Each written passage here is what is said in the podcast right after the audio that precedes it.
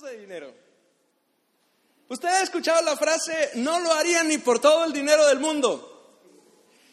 Y entonces yo me puse a investigar, ¿y cuánto es todo el dinero del mundo? Porque todo el dinero del mundo, yo le juro que no traigo ni un peso hoy en mi bolsillo. Según diversas fuentes, el valor total del dinero se estima en aproximadamente 80.9 millones de millones de dólares. Una cifra gigantesca. Trillions of dollars, dicen los gringos. Nosotros le decimos billones de, de dólares, le decimos nosotros. Y ello incluye monedas, billetes, cuentas en banco, cheques y depósitos a plazo. O sea, usted se imagina cuánto es todo el ya, ya sabe cuánto es más o menos todo el dinero del mundo. Lo, curioso es que hay más deuda que dinero. Por ejemplo, comparativamente hay 199 millones de millones de dólares en deuda comparado con los 80 millones de millones de dólares en, dinero. Para que tenga una idea, el hombre más rico del mundo, que volvió a ser Bill Gates, tiene una, el, el, que fue el fundador de Microsoft y que ahora es el director de una fundación que se llama Fundación Bill Gates, un flaquito con lentes, muy cotorro tiene una fortuna evaluada en 79.2 mil millones de dólares. Eso es muchísimo menos que todo el dinero del mundo. O sea, usted ve la cantidad de dinero que tiene Bill Gates así y la cantidad de dinero que hay en el mundo es más o menos del piso al techo. Entonces, nada. La empresa que tiene más valor en el mercado es Apple Computers y tiene un, un valor aproximado de 616 mil millones de dólares, que es más o menos como esto en comparación con del piso al techo de cantidad de dinero que hay en el mundo. ¿Qué se puede hacer con el dinero, no? Si tú tuvieras un millón de pesos hoy a la mano, ¿qué harías? Piénsalo un minuto. Un millón de pesos. Así. Así, disponible. O sea, hoy te llega un mensaje de texto a tu celular diciendo que te acaban de, de depositar un millón de pesos. ¿Qué haces? Fíjese, la gente que gana la lotería, la gente que gana la lotería hace cosas increíbles. Hablando de lo que hace la gente con mucho dinero. John, John Cutey ganó como 1.5 millones de dólares en la lotería en una ocasión, donó 200 mil dólares para construir un parque acuático. Ah, eso está decente. Jonathan Vargas ganó 35 millones de dólares en lotería y con ello creó un espectáculo de lucha libre de mujeres que fracasó y se quedó sin dinero. Lara y Roger Griffins, esos son de Inglaterra, ganaron 1.8 millones de, libras, compraron una casa en 600 mil libras, un Porsche, un carro lujoso, dos propiedades más para alquilar, Gastaron 25 mil libras para grabar un disco porque el viejo era músico y había querido grabar un disco desde hace mucho y lo gastaron en eso. Y después de seis años, perdieron toda la lana. Esto está más triste. Hay una mujer, una ancianita, Evelyn Adams, ganó la lotería, ganó 5.4 millones de dólares. Y cuando cobró el cheque, se fue y se metió a un casino. Y en una noche perdió los 5.4 millones de dólares. Lo que la gente hace con dinero.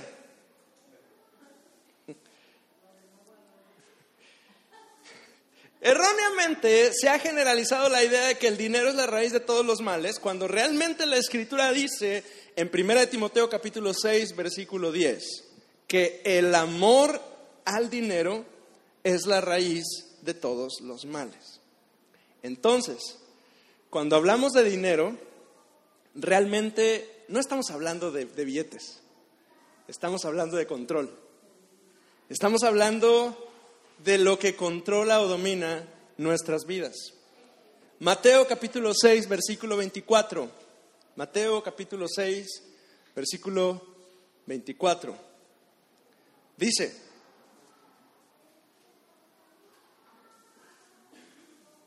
tienen? Dice, ninguno puede servir a dos señores, porque o aborrecerá al uno y amará al otro, o estimará al uno y menospreciará al otro. No podéis servir a Dios y a las riquezas. Por tanto, os digo, no os afanéis por vuestra vida, qué habéis de comer o qué habéis de beber, ni por vuestro cuerpo, qué habéis de vestir. ¿No es la vida más que el alimento y el cuerpo más que el vestido? Estoy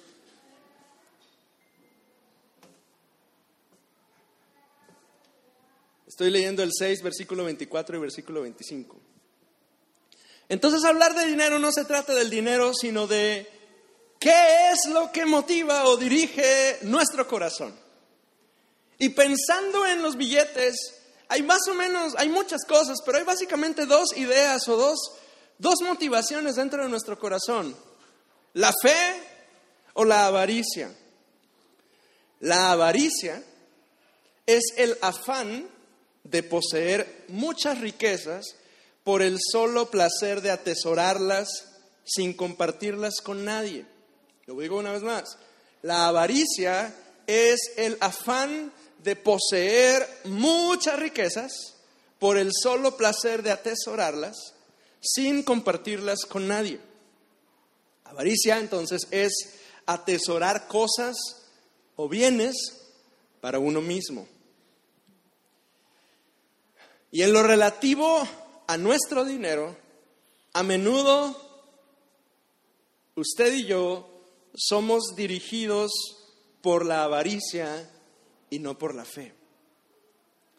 La mala noticia es que Dios condena la avaricia. Busque conmigo 1 Corintios capítulo 6, versículo 9. Porque además la coloca en una lista espantosa. O sea, Pensamos que, es insignificante. Decimos, bueno, pues yo soy tan tantito tacaño, cualquier cosita. Lo, lo, normal, lo decente, ¿no? Cualquier cosa, soy tantito tacaño. Primera de Corintios 6, versículo 9 y 10. Fíjese la lista en la que coloca la avaricia. Dice, no sabéis que los injustos no heredarán el reino de Dios. Ahí, va bien, ¿no? Ah, bueno, ellos los injustos. No erréis, ni los fornicarios, ahí está, paso, sin ver. Ni los idólatras, no, no, no, no estoy ahí. Ni los adúlteros, no tampoco. Ni los afeminados, menos. Ni los que se echan con varones, ni los ladrones. Y, ah, ni los avaros. Y continúa, ni los borrachos, ni ni los maldicientes, ni los estafadores heredarán el reino de Dios. ¿Ya nos amoló Pablo? Porque, porque quienes tenemos esa lucha de la avaricia, nos coloca junto con los, los homosexuales, con los, eh, bueno, con los que practican la homosexualidad, con los que se emborrachan, con los maldicientes, con los idólatras, con los adúlteros, con los... Ya nos puso ahí. Ahora, pensando en esto, mire, estamos iniciando este 2020 con este buen deseo de consagrar nuestro año al Señor. Llevamos estas semanas de enero con, el firme propósito de entregarle al Señor nuestro año, de decirle, Señor, aquí está este año, ayúdanos, llénanos con tu Espíritu Santo, provee para nosotros, enséñanos, queremos que nuestro corazón cambie, que nuestras vidas se orienten hacia ti, que todo, que todo se ordene. Entonces, pensando en esta consagración que estamos haciendo, nuestras finanzas es un área de nuestra vida que también necesitamos entregarle al Señor, que, que que Él tome control en este 2020. Algunos de nosotros observamos una, una conducta recurrente en nuestras finanzas y es que son un desastre. Algunos de nosotros hacemos un, ah, historial de nuestra vida financiera y decimos, ¿cómo es posible que yo siga con vida después de todo lo que ha pasado en mis finanzas? ¿no? Son un desastre. Tenemos mal manejo de deudas, hacemos compras innecesarias, tenemos vicios financieros. hacemos mal uso de las tarjetas de crédito si es que las tenemos, o de los créditos en general. Nadie dijo amén aquí, ¿verdad? Eh, no somos constantes en, en nuestras aportaciones de diezmos, de ofrendas. Y todo esto genera un resultado. Y el resultado es muy simple. No nos alcanza. ¿Alguna vez alguien se ha identificado con esa frase? No me alcanza. Eh, eh, y hasta es motivo de, conflictos eh, familiares y, porque, porque, llega el, viejo a la casa y, y ¿por qué no hay? Pues ya no tenemos. ¿Cómo que no tenemos? Pues es que no tenemos. Pues yo te di todo, pues sí, todo me lo diste, pero ya le pagué allá y hice acá y fui y me puse uñas. no, tengo nada con las uñas, no se crea. Este. No, hice esto y aquello y aquello. Y, luego, ¿por qué no hay? Si se supone, no, no, no, me pagan, me dice un hermano en la iglesia, no me pagan con corcholatas, ¿por qué no? ¿Por qué no alcanza? Bueno, no alcanza porque cargamos un montón de vicios. Porque mal manejamos deudas, nos endeudamos innecesariamente, eh, hacemos mal uso de créditos cuando no son necesarios, no diezmamos, no somos generosos. Y entonces ese todo eso se va a comer, una cosa tras otra, tras otra, tras otra, tras otra, tras otra, se convierte en una gran bola de nieve. Y estamos ahí. Y ya no hallamos la salida, no sabemos qué hacer. Un predicador, lo escuché en esta semana, y compartió que, que su papá era simpatizante de la iglesia cuando él era un niño. Y dice que que hubo un momento en el que, que su papá se enojó con el pastor de la iglesia a la que asistían. Se enojó. Algo hizo el pastor. Ya ve que los pastores a veces hacemos cosas que hacen que la gente le caiga gordo. Entonces algo hizo el viejo y se enojaron. Y entonces el viejo llegó a su casa y le dijo a la mujer, mujer, a partir de hoy ya no diezmamos. ¿Qué es eso? Eso es de antes, no se hace y se acabó. Y, entonces cuenta el predicador que que cuando dejó de hacerlo, la bendición se fue. Dice, es que no éramos una familia que tuviera mucho, pero veíamos la mano de Dios con nosotros. En nuestras necesidades veíamos cómo Dios a veces muy, muy soberanamente suplía para nosotros. Y de pronto ya no hubo.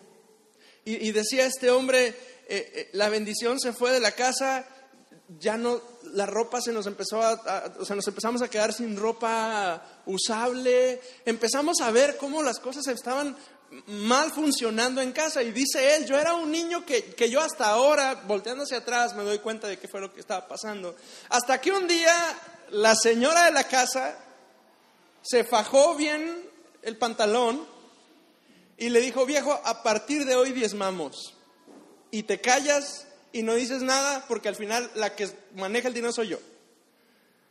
Y como debe ser, ¿verdad? Y entonces la mujer se, se, se deme una palabra para, para expresar el se, se fajó. Y empezaron a diezmar otra vez.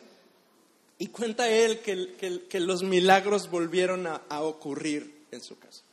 Y decía, y, describe lo que nos ha pasado a nosotros. Y no es que papá ganaba más, porque no le aumentaron el sueldo, pero, pero la mano de Dios estaba con nosotros, dice él.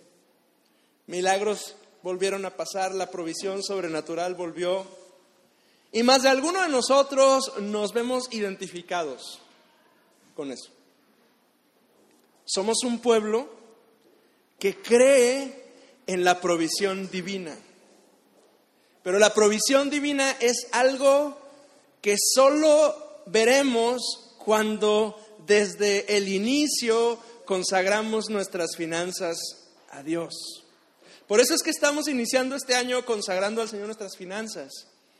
Porque la única manera de reiniciar o de reswitchar esa área de nuestras vidas es reconociendo con fe algo. Y es que Dios es la fuente de nuestros recursos financieros. Dígalo conmigo en voz alta. Dios es la fuente de mis recursos financieros. Dios es la fuente de mis recursos financieros. Primera de Crónicas, capítulo 29, versículo 12. Búsquelo conmigo, por favor. Primera de Crónicas 29, versículo 12. Este es un pasaje que, que encontré este versículo, pero después amplié la lectura hacia arriba y hacia abajo y me encontré con una, una joya aquí. Dice,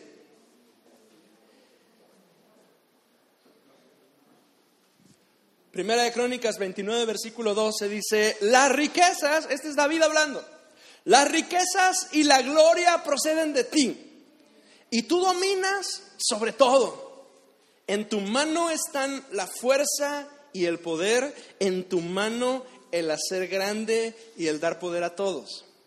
Esta es una expresión de adoración que David tiene, pero si observa el contexto del pasaje, se va a encontrar con un, tesoro increíble. Le voy a leer, escúchelo por favor, la nueva traducción viviente lo que dice.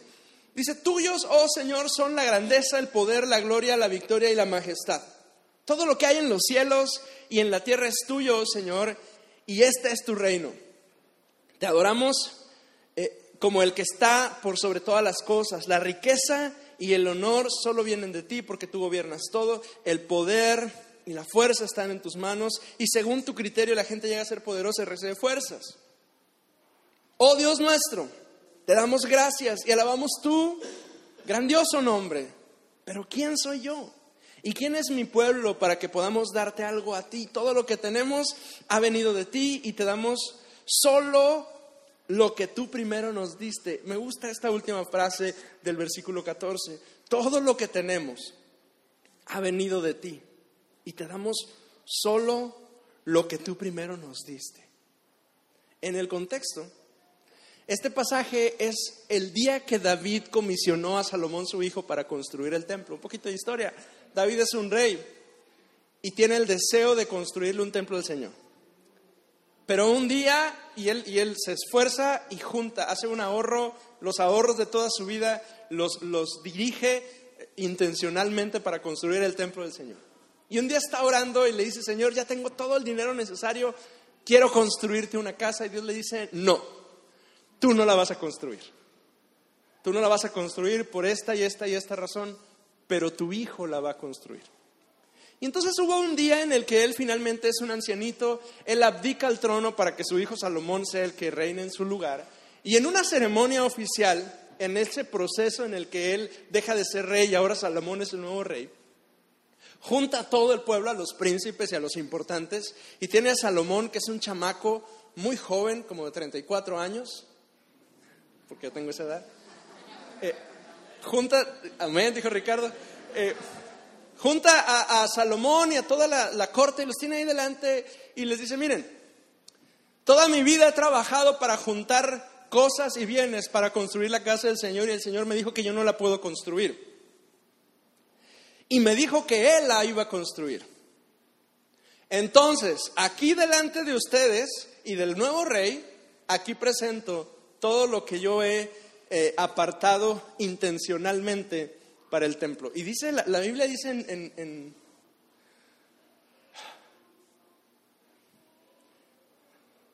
me, falló la, cantidad. Pero el chiste es que junta muchísimo eh, oro y, monedas de oro y madera y hierro y un montón de cosas. Presenta David prácticamente su tesoro personal lo entrega para, el, para el, eh, la construcción del templo. Y después, además de eso, cuando David entrega esa ofrenda increíble delante del rey para la construcción del templo, el pueblo se le queda viendo como, ¿y ahora qué hacemos nosotros, no? Y, de su corazón nace la idea de, que todos los príncipes y la gente del pueblo también ofrecen una ofrenda al Señor. Entonces, no quiero, no quiero equivocarme con las cantidades, pero hasta donde me acuerdo, eh, Salomón, perdón, David entrega como ciento y 108, ciento y algo, no sé si son kilos o una medida de oro. Y el pueblo entrega como 180 y tantos, 170 y tantos. Entre los príncipes entregan también es, eh, eh, kilos o medidas de oro para la ofrenda. Fíjese, eh, de, la, cantidad total, más de la mitad era el rey David que lo estaba, lo estaba poniendo. No, un poquito menos de la mitad. De este pasaje que yo le encargo que lo lea en su casa, podemos entender algunas cosas.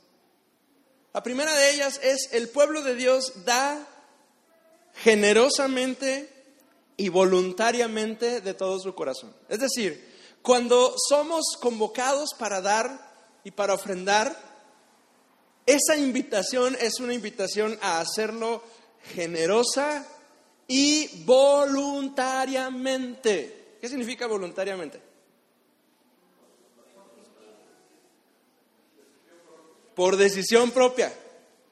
Que nadie nos pone una, este, eh, en la cabeza para decirnos, Mario, te tocan cinco. No. Generosa, voluntariamente y agrego y de todo corazón. Porque así son las ofrendas al Señor. Son voluntarias, de corazón, pero agréguele esa, esa frase, generosas, generosas. La segunda cosa que veo en este pasaje es que no adoramos y agradamos a Dios cuando recibimos su provisión, sino cuando de su provisión le presentamos lo mejor. Lo voy a decir otra vez. No adoramos al Señor cuando recibimos su provisión, sino cuando de su provisión le presentamos a Él lo mejor. Yo soy genuinamente agradecido con Dios por su provisión cuando lo primero que hago es darle a Él lo que le pertenece. Es decir, si usted dice que ama al Señor, que lo sirve, que lo adora, que usted todo con Cristo, pero esa fe no se ve reflejada en su manejo de sus finanzas, entonces usted no ama tanto a Dios como usted supone. Una fe real se ve reflejada en el manejo de nuestro dinero. Usted puede decir, yo amo a Cristo con todo mi corazón y lo quiero servir y a China me quiero ir a predicar el Evangelio. Va, perfecto. Pero si en su manejo de sus finanzas personales, ese amor y esa fe que usted dice no se ven reflejadas, usted no lo ama tanto como usted dice. Me, llama la atención, quiero explicar un poquito más esto. Es que la mayoría de nosotros, cuando, cuando llega el depósito, cuando llega el cheque, cuando llega el sobre con el dinero, decimos, gracias Dios, te adoro con todo mi corazón porque tú me das. Pero realmente el principio es, no lo adoramos y le agradecemos cuando llega al bolsillo. Su, su adoración realmente llega cuando del bolsillo usted saca para dárselo a Él. Ese es el momento de adoración. Muchos de nosotros nos quedamos en el gracias Dios porque ya llegó la quincena, porque ya, ya me llegó el mensaje de texto que ya me depositaron, porque ya fui al cajero y ya cayó. Pero su adoración realmente no es cuando llega.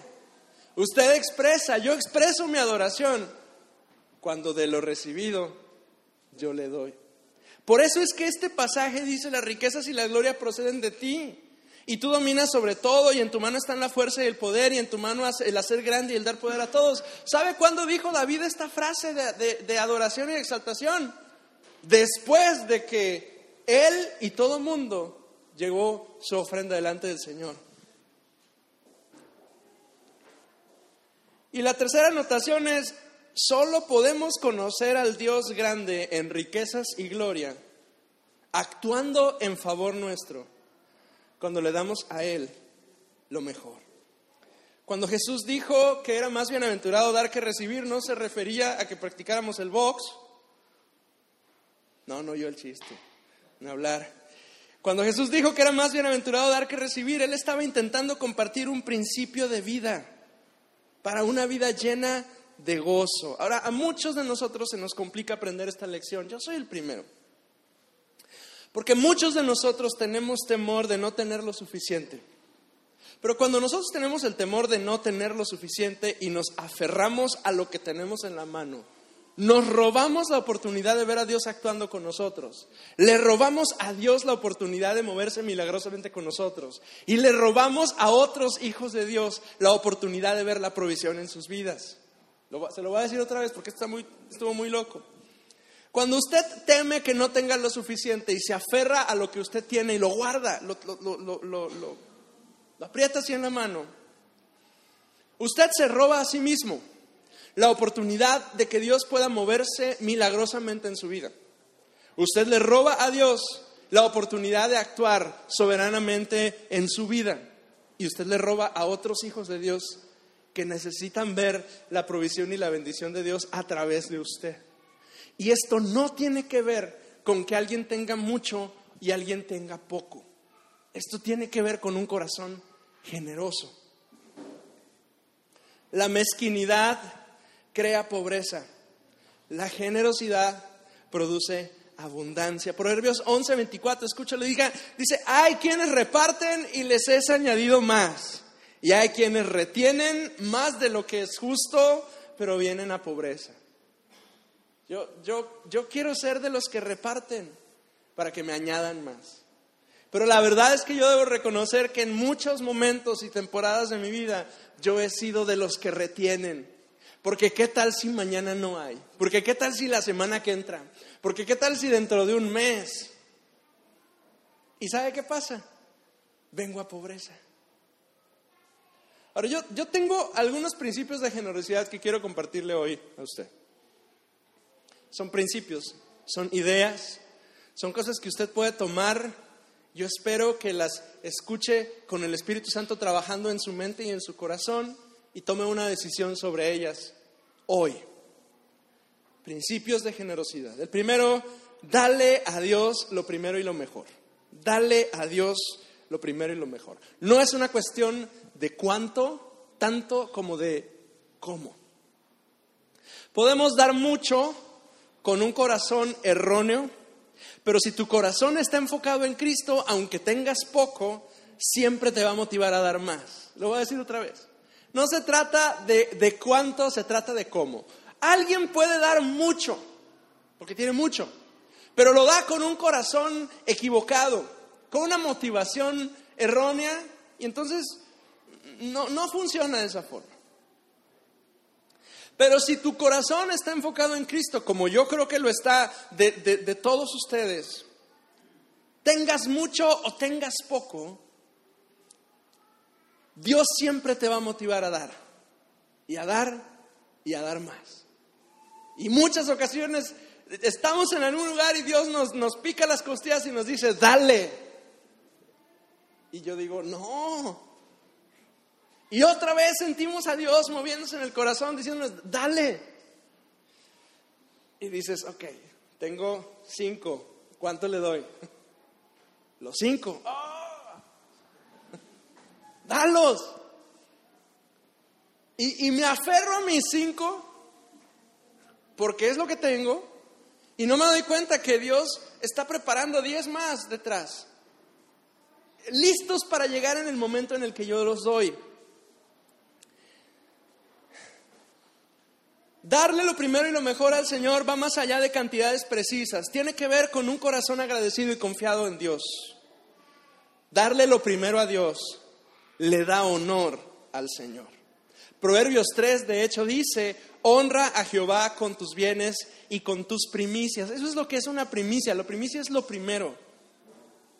Honra a Jehová con tus bienes y con tus primicias. Honralo. La primicia es justo lo primero lo primero del año, los primeros frutos de la cosecha, el, primer sueldo de un trabajo, el primer aumento de un año. Eh, es más, la Biblia, la Biblia dice que el primer hijo es una primicia y que se lo tienes que entregar al Señor. Eso dice la Escritura. Dice, los, los primogénitos me pertenecen a mí. Son míos, dice el Señor. ¿Alguien tiene un primer hijo? No, yo tengo un primer hijo de dos. Algunos salen ganones porque tienen un primer hijo de, seis, ¿no? Pues de dos, mi 50% le pertenece al Señor. Fíjese, porque muchos de nosotros pensamos, el diezmo es el diez. Ahí está. Pero en este tema de, darle lo mejor al Señor, a veces no es el diez, a veces es más. Ya Jaira tienes tres, ¿verdad? Entonces el 33.3% le pertenece al Señor. Yo tengo dos, a mí el 50% le pertenece al Señor. ¿Alguien tiene uno aquí nada más? Leo. El 100%. Le pertenece al Señor el 100%. Entonces, no es un tema de cantidad. Es un tema de darle al Señor lo primero y lo mejor. Lo primero es del Señor pero es tu decisión entregárselo. Lo primero es del Señor, pero es tu decisión si solo entregas. Y sabe, muchos decidimos conscientemente no entregarlo, pero le pertenece al Señor.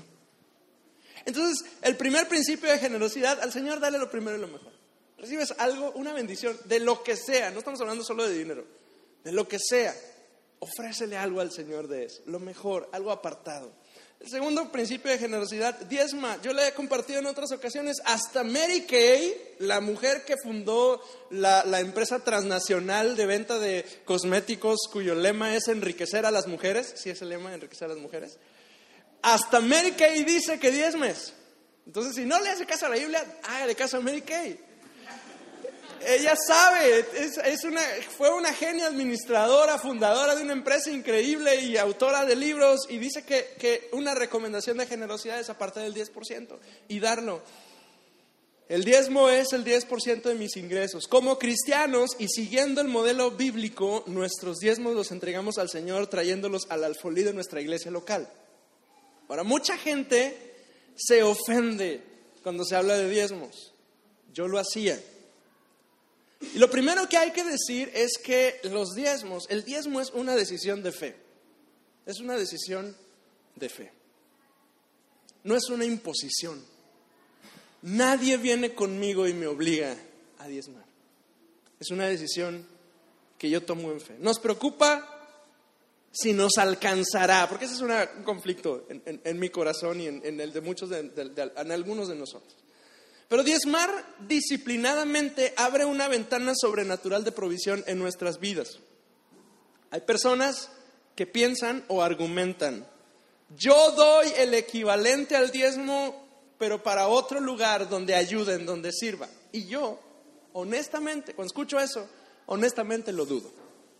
Yo conozco muy pocas personas que dan el 10% para ayudar a algo, a alguna cosa, y las personas que conozco que lo hacen, además de darlo, diezman en su iglesia local. Eso sí, sí conozco.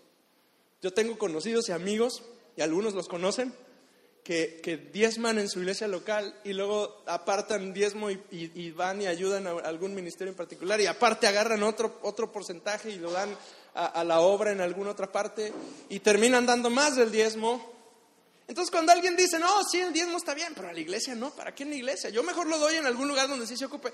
La verdad es que yo, yo dudo mucho que, que realmente lo hagan. Nadie nos obliga a diezmar. Hasta se cayó la silla. Nadie nos obliga a diezmar, pero cuando soy parte de una iglesia local, escúcheme, cuando soy parte de una iglesia local, eventualmente Dios me lleva a comprender mi responsabilidad con mi iglesia local y doy el paso de fe para diezmar. Lo digo una vez más porque es muy importante. Nadie nos obliga a diezmar. Nadie en esta iglesia recibe un, un, mensaje ni una indicación de ninguna persona diciéndole, oye, diezma. Ninguno. Lo hacemos voluntariamente. Pero eventualmente cuando Dios me lleva a comprender mi responsabilidad en mi iglesia local, yo doy el paso para diezmar. Entonces, el primer eh, eh, eh, principio de generosidad, dale a Dios lo primero y lo mejor, dale una primicia al Señor. El segundo es diezma. El tercero es ofrenda. Crea en tu familia el hábito de ayudar, perdón, el hábito de ofrendar. Anima a tus hijos a dar de lo que reciben de ti. Es el mejor camino, es la mejor manera de enseñarles desde hoy a ser generosos.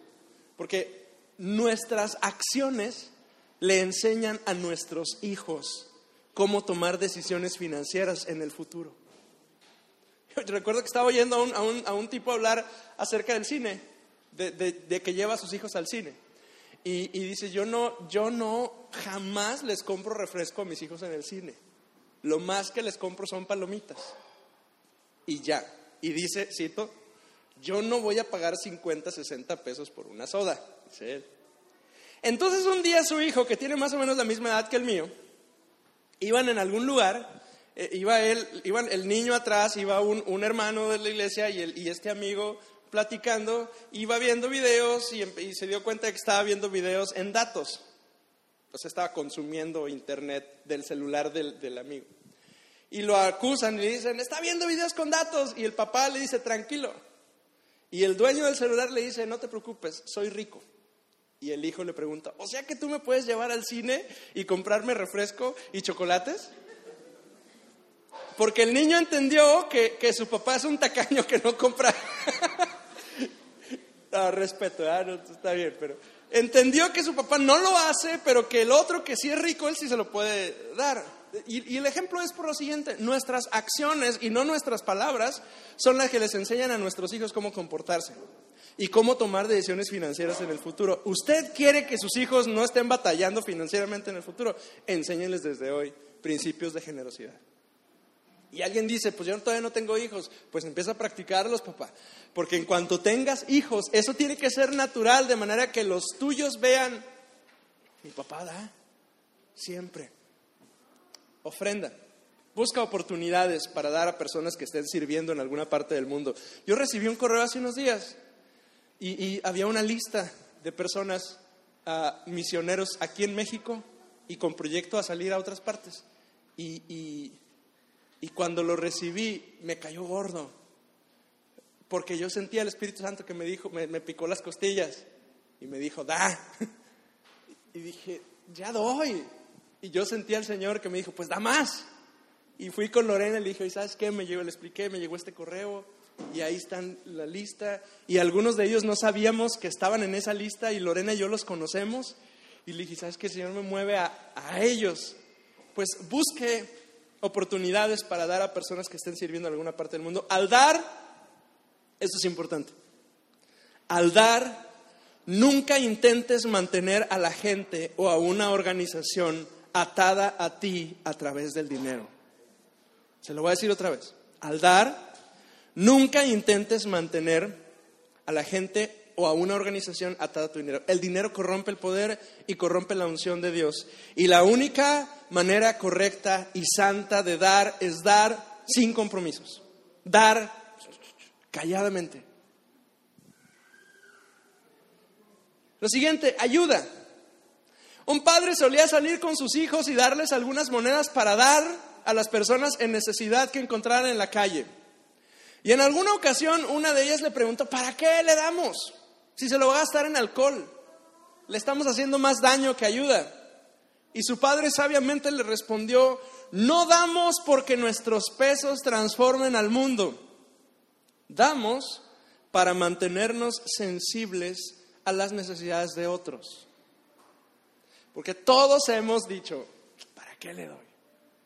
No damos porque mis pesos no hacen la diferencia, lamentablemente.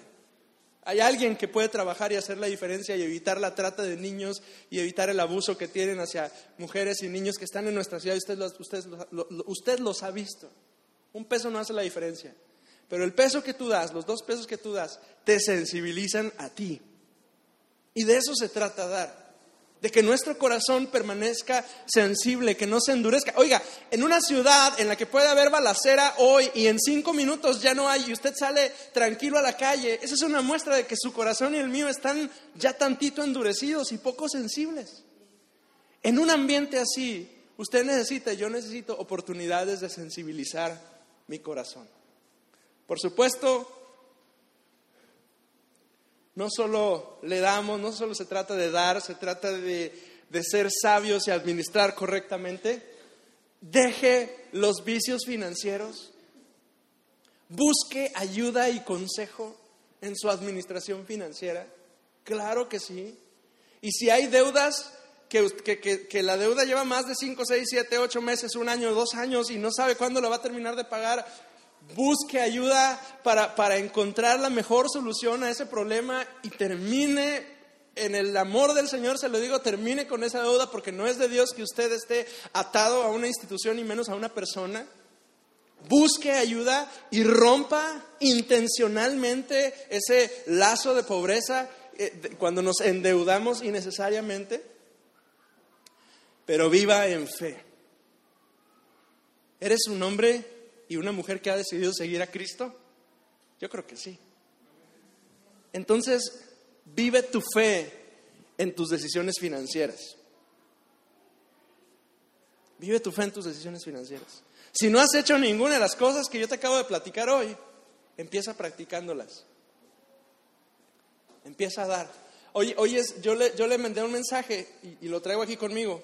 Hoy es un día de primicias. Yo le dije la semana pasada y lo quiero extender para, para volver a hacerlo la siguiente semana por si alguno no, no estaba convencido y, y- mi deseo es que el día de hoy Dios haya tratado su corazón y dice, yo entiendo, pero no puedo ahorita, lo podemos hacer la siguiente semana también. Orar y entregarle al Señor nuestras primicias. Una primicia es una ofrenda de la cantidad que usted quiera, porque el, el apóstol dice, cada uno da como propuso en su corazón. O sea, no hay, no hay, un, no hay un poco, hay un mucho, hay un lo que Dios pone en tu corazón. Hoy es un día de primicias y al, presentarle al Señor nuestras primicias estamos diciéndole al Señor, Señor, yo quiero confiar en ti, que este año tú vas a proveer a mis necesidades, tú me vas a ayudar en todo lo que venga adelante. Pero, pero como todas las cosas importantes, es un paso tras otro. Es un paso tras otro. Yo escuché a alguien decir que, que- que una persona nunca diezmó en toda la vida y entonces un día quiso diezmar y, y- nada se solucionó, ¿verdad? Porque dio un diezmo nada más en una ocasión y dijo, pues a ver, yo ya di mi diezmo, quiero probar a ver si es cierto. Pero es que hay, hay cosas que, que tenemos que ser disciplinados para que Dios pueda eh, eh, dar resultado y bendición a nuestras vidas. Es como el ejercicio. Usted se pone a hacer ejercicio hoy y yo le aseguro que mañana no se levanta para el trabajo. Y a todos nos ha pasado, ¿no? Entonces, de pasos practicando la generosidad. ¿Ya diez más? A lo mejor Dios te está llamando a dar un nuevo paso de fe financiera. ¿Ya das? ¿Da más? Ah, sí. Un poquito más. No sé, lo que, lo que Dios esté moviendo. Y es que en este tema es el Espíritu Santo el que obra en nosotros. Y yo siempre he confiado que es el Espíritu Santo el que trabaja en nosotros. Por eso es que este es un tema que usted ha notado que, que yo hablo una vez al año de esto. Dos quizá. Pero no está de más recordarnos que si queremos ver la mano de Dios con nosotros y la bendición de Dios con nosotros, siempre la bendición de Dios es condicionada a pasos que nosotros damos y a decisiones que nosotros tomamos. La bendición nunca llega así de repente. Siempre es yo avanzo y Él respalda. Y yo avanzo y Él respalda. Y yo avanzo y Él respalda. Y en nuestra vida financiera es lo mismo. Yo le quiero animar el día de hoy. Estamos terminando esta serie de mensajes que tienen que ver con generosidad y con dar. Iniciamos este año y yo quiero animarle a que este 2020 sea el año en el que usted da generosamente.